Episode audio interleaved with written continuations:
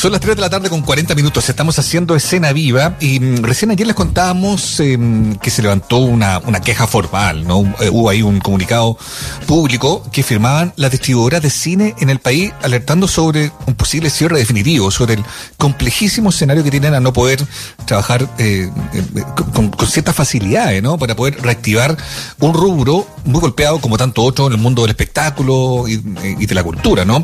Hablamos en particular entonces de, de estas distribuidoras de cine que han visto cómo las salas han estado cerradas desde marzo del año pasado hasta ahora, con una excepción de tres semanas durante el verano, lo comentábamos que, bueno, tuvo que ser interrumpida porque se volvió a cuarentena y la verdad es que eh, las circunstancias no ha permitido algo distinto. Sin embargo, ellos creen que el gobierno pudo haber reaccionado de manera distinta, que la autoridad pudo haber contemplado alguna propuesta mixta para ir avanzando en algo que hoy asoma como un escenario cada vez más crítico. Estamos con Patricio Fuentealba al teléfono, él es representante de la distribuidora Cinecolor Films, una de las que está involucrada en, esta, en este comunicado, ¿no? Que da cuenta sobre lo complejo que que se ve el panorama hoy y, y, y, ni pensar de aquí a futuro en las mismas circunstancias. Patricio, ¿cómo estás? Bienvenido. Hola, ¿qué tal Mauricio? Muchas gracias por, por acoger este llamado. No, gracias a ti por, por contarnos un poco el detalle de esta situación. A ver, todo el mundo entiende, estamos en pandemia, es complejo, uno asume estar en el cine, eh, es un lugar donde quizá el contagio puede ser más expresivo o no. Eh, otros países han explorado opciones. ¿Qué les complica a usted en particular de la autoridad de Chile? ¿Que más allá de la ayuda tampoco se haya abierto a explorar otras de esas opciones? Sí, mira, en, en, en rigor, eh, lo que nosotros estamos solicitando es una política formal con plazos definidos, con un, una hoja de ruta que nos permita, eh, digamos, tener una estimación clara de cuándo se puede retomar eh, con todas las de la ley la actividad, entendiendo que efectivamente, como dices tú, estamos en una pandemia, pero hay que destacar un, un, factor. En otros países como Argentina, Colombia, Ecuador, la industria ya se ha ido reactivando Entiendo. y está más que demostrado que el cine no se ha transformado en, bajo ninguna circunstancia en un foco de contagio. Es mm. más, muy probablemente el, los contagios se están dando en otro tipo de reuniones donde la gente en general puede que se cuide menos. En, en, en el cine tenemos una audiencia que es bien importante, que es familiar, de, de, gente que se cuida y que valora también eh, cuidar a los suyos. Y a diferencia de lo que pasa en otros territorios, el proceso de vacunación en Chile va súper avanzado. Eh, se ha ido notando un, un, un avance en, en, las curvas de, de, contagio en el sentido positivo que ha ido descendiendo. Sin embargo, no vemos con, digamos, con certeza cuándo se puede retomar la actividad. Recién hoy día tuvimos un pequeño avance adicional respecto de algunas comunas que tienen cine y que van a poder aperturar, pero en general las medidas son bastante insuficientes. A ver, hay un juicio que es bien lapidario de usted, ¿eh? que yo comparto también y que es aplicable de repente a otras disciplinas artísticas.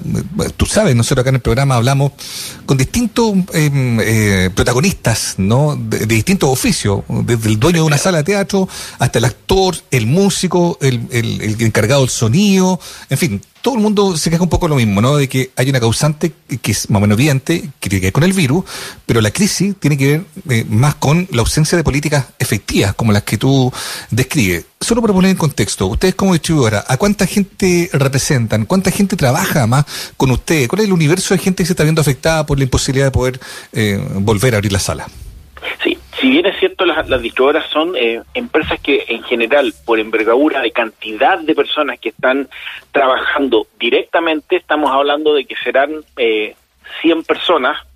Hay muchos eh, trabajos que están relacionados con, la, con, con, el mundo de la distribución claro. eh, que se han visto afectados. Por ejemplo, la gente que muchas veces genera todo el tema logístico de transportar mm. materiales publicitarios a las salas de cine, son eh, empresas que no han recibido ningún tipo de ingreso porque las salas de cine han estado cerradas. O, por ejemplo, cuando se mandan gráficas publicitarias a los cines para vestir los cines y que la gente cuando uno cuando llegan a la función ven que el, el cine estaba con toda la ambientación de una película muy en específico, bueno, esa gente también dejó de, de recibir su sueldo y han tenido que estar reinventándose o ya de, de, manera mucho más pura y dura, eh, eh, digamos que todo el mundo de, de, del empleo juvenil o el empleo femenino, sí. que es en gran parte el que era contratado por las cadenas de cine y por ser part-time no necesariamente se podían acoger a la suspensión del contrato, perdieron su fuente laboral.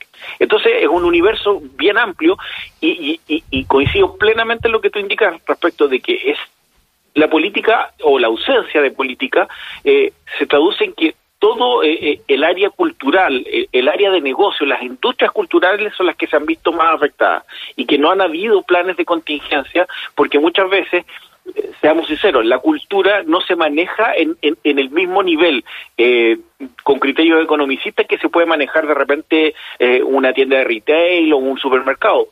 Se manejan bajo otros conceptos, por ende, eh, muchas veces ese tipo de, empresas no están acogidas a los beneficios que se entregan, no sé, de, de, subsidios adicionales. Entonces, eso genera que, que hay un, un, grupo importante de gente que vio totalmente... Eh, mm o si no disminuyó la pérdida total del, del trabajo y eso es un, es un tema que es súper complejo. Y lo otro, en tiempos donde muchas veces la cultura se transforma en un escape para situaciones de, de ahí encierro, nosotros siempre estamos proponiendo un ambiente seguro de entretenimiento porque a nosotros nos interesa, aparte de trabajar en esta industria y que nos da el sustento, a nosotros nos apasiona la industria en la cual trabajamos, que es un poco lo que le pasa a los músicos y todo el tema. Entonces, es, digamos que tiene hartas aristas y que la política del gobierno no se ha hecho cargo de ninguna, la verdad. Ahora, Patricio, ¿cuáles serían ahí eh, el interlocutor, no? Porque, por ejemplo, no sé, eh, ¿es el Ministerio de Cultura necesariamente o al estar usted, porque convengamos, claro, lo, lo usted hay que poder decir, bueno, esa actividad cultural, la sala de cine que está dentro de un mall, eh, más allá de que lo que ofrece es una creación artística, ¿no? Eh, digo, por lo mismo, por ejemplo, si un mall se abre, ¿ustedes tienen alguna injerencia para poder reclamar también un espacio de algún foro mínimo? Y en ese sentido, ¿quién es su contraparte? ¿A quiénes ustedes llaman o, piden eh, reunión eventualmente para poder sacar alguna conclusión, ¿no? ¿Es el Ministerio de la Cultura? ¿Es el Ministerio de Economía? ¿Con quiénes, con quiénes pueden dialogar eventualmente? A ver, en términos generales siempre los acercamientos se han dado más por el área eh, del Ministerio de Economía. El Ministerio de Cultura, la verdad que se ha manifestado bastante silente respecto de todas las manifestaciones artísticas y todas las manifestaciones culturales. O sea, no somos la, el único, la única industria cultural que se ha visto afectada por, digamos, esta esta distancia que existe, porque está bien, probablemente el Ministerio de Cultura se preocupa más de eh, los artistas nacionales, y se entiende, porque son los que necesitan más refuerzo, considerando que eh, en el caso, por ejemplo, de la distribuidora cinematográfica, gran parte digamos, del, del producto que se exhibe puede que sea producto extranjero. Pero, siendo bien objetivo, las películas locales, las películas chilenas que mejor le han tenido resultados, siempre han estado vinculadas a distribuidoras que vienen digamos, eh, con productos de afuera y que por ende el know-how eh, eh, aumenta la posibilidad de que esas películas triunfen. Entonces también a, a, la larga se genera un efecto dominó para la producción audiovisual local. Nosotros, por mm. ejemplo, si bien es cierto, el, grueso de nuestro de nuestro portafolio está mucho más vinculado a películas eh, hollywoodenses. También tenemos algunos estrenos, por ejemplo, Nahuel y el libro mágico, una película de animación que se estrenó en septiembre, pero que también cuando eh, tratamos de agendar la fecha, siempre nos vemos con esta limitante de saber si los cines van a abrir y a las dos semanas van a volver a cerrar, lo cual no hay ningún análisis que económico que garantice eso. Entonces, se transforma en, en, un tema bien complejo de solucionar.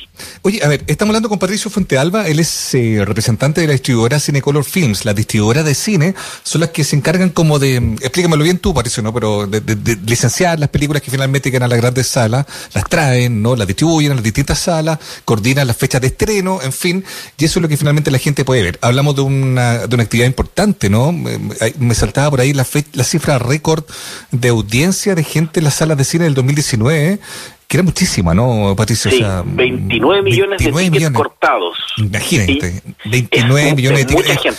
Entonces, evidentemente, romper eso de, una manera así brutal de, de, la noche a la mañana es evidentemente algo muy complejo. Pero me pregunto, Patricio, ¿cómo sería, pensando en algo práctico, una, una vuelta sensata? Tú dices, otros países han explorado opciones y han funcionado. Tú dices, no sé, con prueba que efectivamente en una sala de cine puede haber contagio. ¿Cómo imaginamos una sala de cine en un aforo con 100, 150 butacas que pueda funcionar a un tercio de la capacidad, con gente distanciada? ¿Qué pasa con la gente que, que no sé, se podrá vender comida o no adentro? Eh, ¿Cómo, cómo, imaginas tú una vuelta sensata? Porque convengamos, yo entiendo lo que a ustedes les pasa, pero hablamos de un espacio cerrado eh, y que hay que sanitizar entre cada función, en fin, ¿cómo lo harían?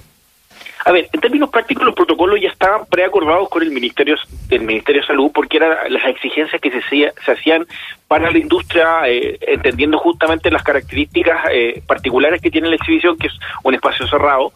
Los aforos eran bastante limitados, estamos hablando que en fase 3 se podía vender hasta 50 butacas en una sala de 300, por ejemplo.